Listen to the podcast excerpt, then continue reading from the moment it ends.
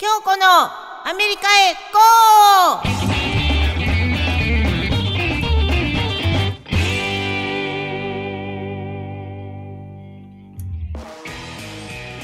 ー！こんにちは。パーソナリティの京子です。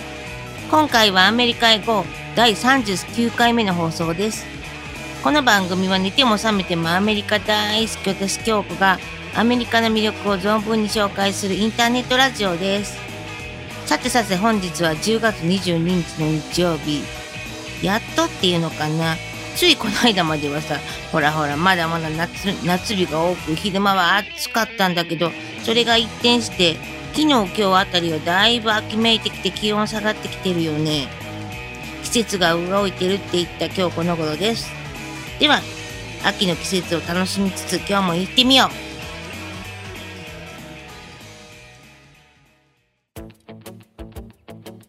今回のテーマは、アメリカでの印象に残っている私が経験した事件簿をいくつかお届けします。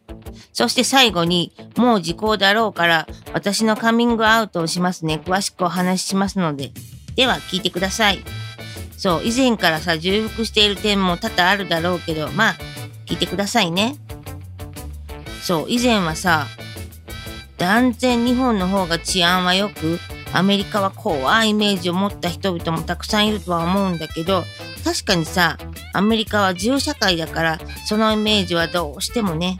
でもさ、日本も近頃じゃたくさん怖いニュース溢れてるよね。決して安全な国じゃないと思う思えないよね。そう、まずはアメリカの治安やらルールなどを紹介していきたいなと思います。一つ目は、どこでもね、アルコールは飲んじゃいけない、いいわけではなくて、外ではの一切飲んではいけないんだ。だからさ、ビーチでも公園でも、もちろん、ふらふら歩きながらな、なんて飲んでる人も全くいないわけなのね。そしてそして今じゃあ日本でもさ、タバコ吸えないところ増えてるけど、かなり前からアメリカではずっとそうだったんだ。しかも分煙とかいうものはなく、屋内室内は一切禁止だったね。でもそういえばさ、居酒屋などもダメだけど、バー？本当にバーって感じのとこは大丈夫だったような気がする。場所によるのかな？よくわかんないけど。そして、治安の面なんだけど、もちろんさ、夜はなるべくふらふら歩かず、車で移動だよね。夜でなくても LA では年から年中車移動だけど、油断は決してしてはいけないと思う。やっぱりさ、生活してると、うん、近づいてはいけない場所などだんだん分かってくるんだと思う。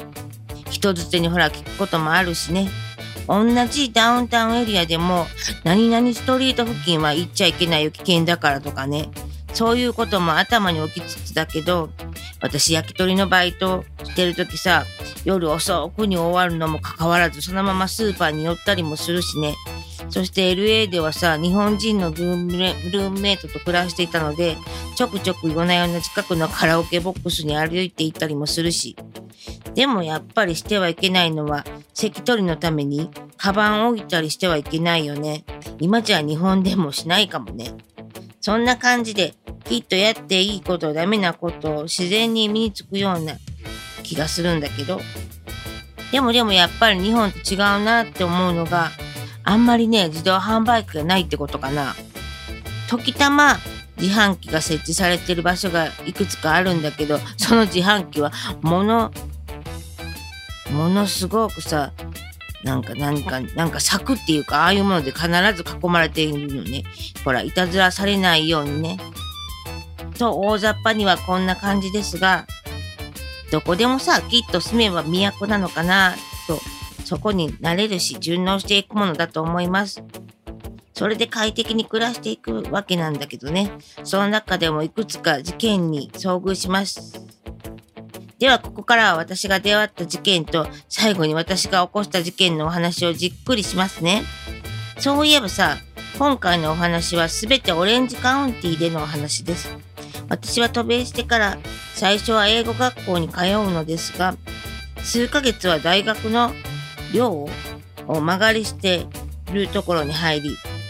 その後日本人の女性と寮を出てアパートへ引っ越しました。このアパートはとっても素敵なところなので、また違う回でたっぷりアパートの紹介するね。そしてこのとっても素敵なアパートの中でもいろんな経験をしていくわけなのです。では一つ目。この日は私、英語学校の友達がさ、遊びに来ていて、私たちは宅飲みをしていました。するとさ、ルームメイトのしおりは洗濯をしていたので、で、ランドリーはね、外にあるのね。なので、しおりは部屋と外を何度も行き来してて、何度目かにしおりが入ってきて、京子ちゃん、今なんかさ、パンパンって音聞こえなかったって言うのね。私たちは飲んでるし分からなかったけど、そう、ここは花火をしてはいけないのね、カリフォルニアなので。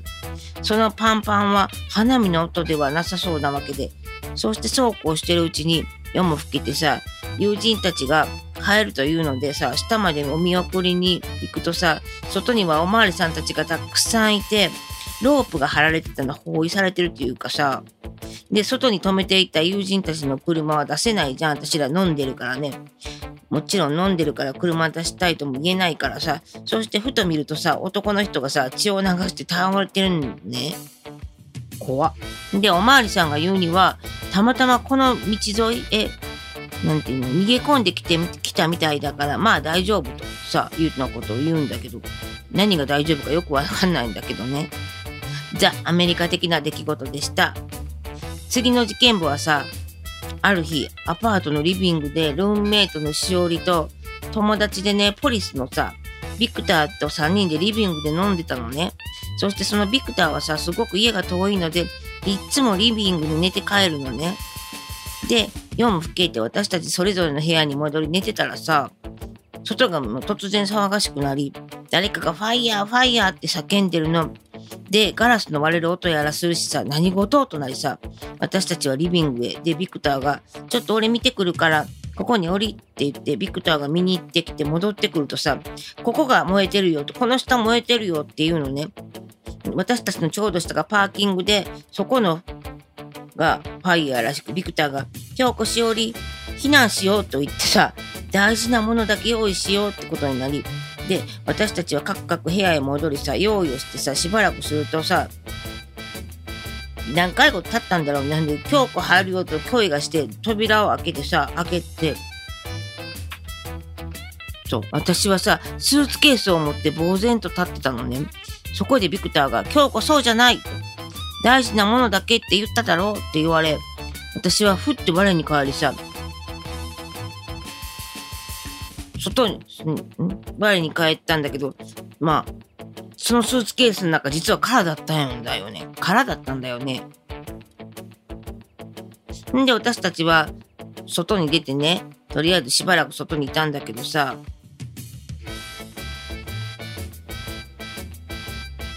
私もね、そんなスーツケース、空のスーツケース持ってさ、なんかパニクると冷静になれないんだなってつくづく思ったんだ、その時。そしてさ、消防士さんたちが火消してくれて、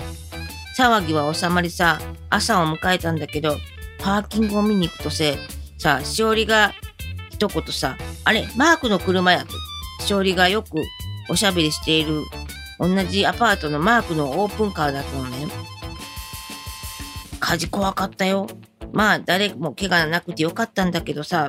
でもしばらくは通気口からすすが入ってくるんだね。鼻の中が真っ黒になってたよ。では、今日最後のトピックは、トピックというか、この最後のトークは、私京子が逮捕されたお話は詳しくお伝えするね。以前もどこかの回で少しお話したけど、せっかくだしさ、皆さんあんまり触れることのないテーマだと思うので、じっくり時のことの流れをお話ししたいなと思います。その出来事は私が渡米して本当に1年も経たずして起こしてしまった事件なんだけど、そう、その時は LA より80キロほど南下したオレンジカウンティの英語学校に通っていて、ある日さ、そこにさ、高校時代の友人からオレンジカウンティのアパートに電話が来て、私の実家へ電話して番号を聞いたらしいんだけど、びっくりしたよ。で、その友人がノースリッジに来ているというのね。ノースリッジというのはロスよりもまだ北にある場所なんだけど、なので私のいるオレンジからは多分100キロぐらいは離れた場所だかなと思うのね。で、びっくりしたと同時に懐かしい友達と遠い異国で会うことが嬉しいじゃない？私はそっち行くねと車を飛ばして友人の場所へ急い外へ。久しぶりだし、アメリカだしでものすごく嬉しくて、しこたま飲んだ私も、夜遅く明日も学校だしと、かなり飲んだから、ふらふらなのに私は帰ると言って、友人は何度も私のことを止めたらしいのね。私は振り切って、うん、そこを出たんだけど、そしておまわりさんに捕まるまで、フルウェイに乗ったのさえも記憶になく、私はじ、ね、止められた時間は夜中の2時だったようだ。で、捕まって手錠をかけられて、パトカーに乗せられ、どこかへ連れて行かれた。どこか、どこかへ着いた時にね、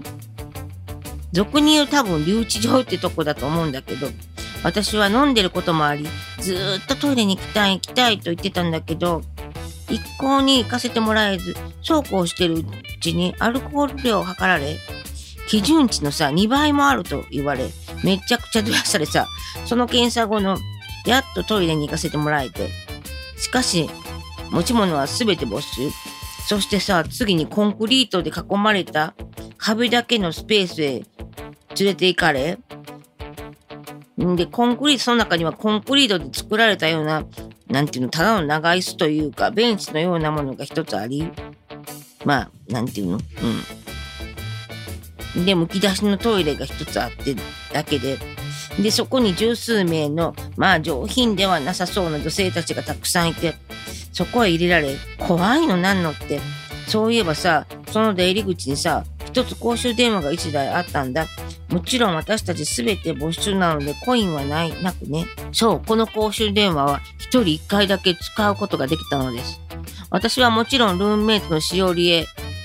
電話するんだけど、留守だったのね。だからメッセージも残さず、そしてその怖い場所で一晩過ごすことになるんですけど、みんなさ、私に興味津々らしくさ、おとなしそうなさ、ほら、東洋人の女がなんでこんなとこへ来てるんやって感じみたいなんだろうね。みんな私に、あんた何したん？何したん？って聞いてくるではないか。で、私は、飲酒運転と、そうすると、そうか、あんたはすぐな、出してもらえるよってさ、そこにはさ、いろんな人がいてさ、盗みをした人や、薬を売買してる人など、忘れもしないわ。ある盗みをした女性がさ、私にさ、近寄ってきて、ちょっと背中かいてとか言うの、怖くねえよ。私はやっぱ怖いから中へ入らず出入り口の隅でポツンと一晩中してたのね。そして朝になってさ、朝食が配られた。なんかビニールに入ったジュースとバナナとクッキーが配られた。私は喉が渇いてるからもちろんジュースは一気飲み。でもあとは食べる気にはなれず、それを一式持って、また元の場所でずっとポケーと立ったのね。そしたら誰かにいらないならちょうだいとさ、ひったくられたのよ。怖いよ。そして私は夕方ぐらいに一旦解放された。それからはまた裁判所へ行ったりで、刑の確定されるんだけど、そう、その代わりはもちろんビニール袋に没収された品物を入れられ、返されたのね。んで、一目でさ、もう、からのところから出てきたのが、わかる、わかるような風貌で出された。で、私は道路へ渡って向かいの小さなカフェのようなところへ入って、そこからやっと電話するのね、ルームメイトに迎えに来てくれと。で、私は場所もわからず、上のさ、ほら、道路の標識のところで場所の名前を確認し、ルームメイトのしおりへ伝えると、しおりは地図を調べて、きょうちゃん、なんでこんなとこにいるんだと。それはそのはずね。迎えに来いと言いつつ、ここは家から100キロほど離れた場所なのね。で、しおりは時間かかるよって言うから、うん、待ってるからって言ったのね、私。で、しおりがまあしばらく待ってきた。そして私が車に乗り込むとさ、一言さ、きょうちゃん臭いとか、そりゃさ、昨日さ、シャワーしてないけど、そんな一日で普通、そこまで臭くならないでしょそうそう。なんだよね、留置場とやらはとっても臭い場所だったんだね。そして家に戻り。だけど私の車は？そう、それはレッカーされて、どこかへ保管されていて、それもまた取りに行かないといけないのね。そしてここから何度かさ、これまた遠いところへ通うことにそこでもそこでもさしばらく閉じ込められてどこかへまた移動させられたりするんだけどその時みんな手錠でつながれさん？近距離をね移動するね護送車でね搬送されたりもしたんだ。それで私にはね通訳の人がついてついてくれたんだ。その人が訳す時すっごい顔で怒ってるけど大丈夫だからねなんて慰めてくれたりね。でそのおじさんが裁判の時もうすぐにギルティって答えなさいって言うのね。ギルティって有罪って意味なんだけど、で、ギルティって言ったのね。それで私の刑は確定し、罰金が1200ドルほどに、その時で大体12万くらいかな。私はそんなん払えないよと言うと、じゃあ働いて返しなさいと。私の罪は道路の落書き消しなんて消しだって言われて、初め言われたんだけどね。なぜかそのおじさんの口添えもあって、公園のお掃除ということに落ち着いた。働く時間数は120か120時間ぐらい。そう、1時間1000円単位の計算みたいだね。そういう罰則の仕事を一般的にコミュニティサービスと呼ばれ、そう、なんていうの、オレンジ色の繁殖、なんていうの、光ってるベストを着て作業するのです。すぐにコミュニティサービスだとバレる。私はさ、近所に知り合いもいないからいいんだけど、その公園の掃除もそこそこなので楽しかったんだ。たださ、朝早い集合なのでそれは嫌だったんだけど、でね、集合するとみんなで移動して、オレンジの、オレンジカウンティのコスタメサという綺麗な街の公園掃除。そしてそして私はまたみんなに、なんでこんなとこにおるって言われ。でも私が一番罪が重いみたいなのね。だって120時間もあるんだもん。みんなはもっと少ないのね。そして公園、池とかにさ、カルガモとかがいたりで私とっても嬉しかった。で、時にはさ、少年たちが野球をしてるので、みんなでそれを応援したりと、もちろん掃除もするんだけど、みんな和気あいあいと決して苦痛なものではなかったよ。それともう一つ私に課されたことは、ドライビングスクールに通うことなのね。でも英語がさ、いまいちじゃない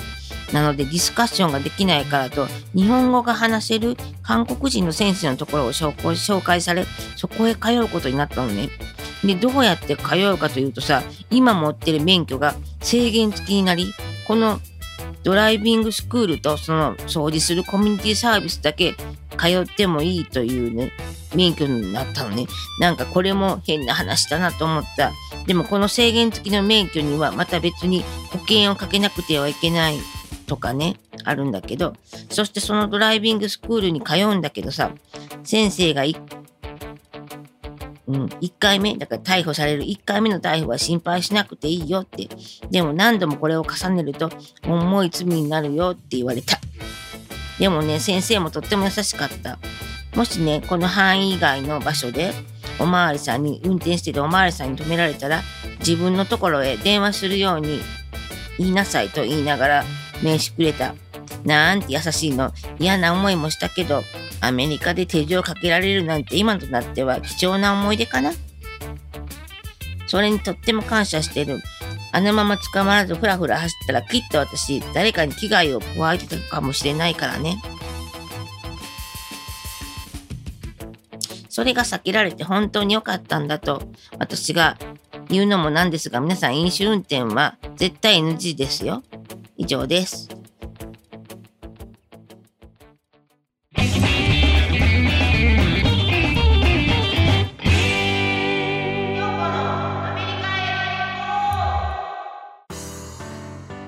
テーマはいかがでしたか？今ではすっかり日本でも馴染みになっているハロウィンをはじめね、これからいろんなイベントごとも増えていく季節なのでね、皆さんね、元気にね、楽しんでくださいね。そして京子からのお知らせです。私京子は調布 FM でもラジオのパーソナリティを務めています。毎週木曜日の午後8時からのミドルエイジカフェという番組です。1ヶ月のうちのどの週間に登場しますので、ぜひぜひ皆さん、木曜日の午後8時、調布 FM をチェックしてみてくださいね。それでは今日はこれまで。また次回。